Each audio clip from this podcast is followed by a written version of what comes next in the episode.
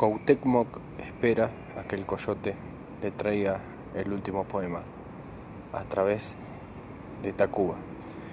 Y es que sus espíritus viven en cada uno de los rincones del valle, incluso debajo de los adoquines que se alzan donde estaban las antiguas calles. En cada parte hay un poco de ellos dos.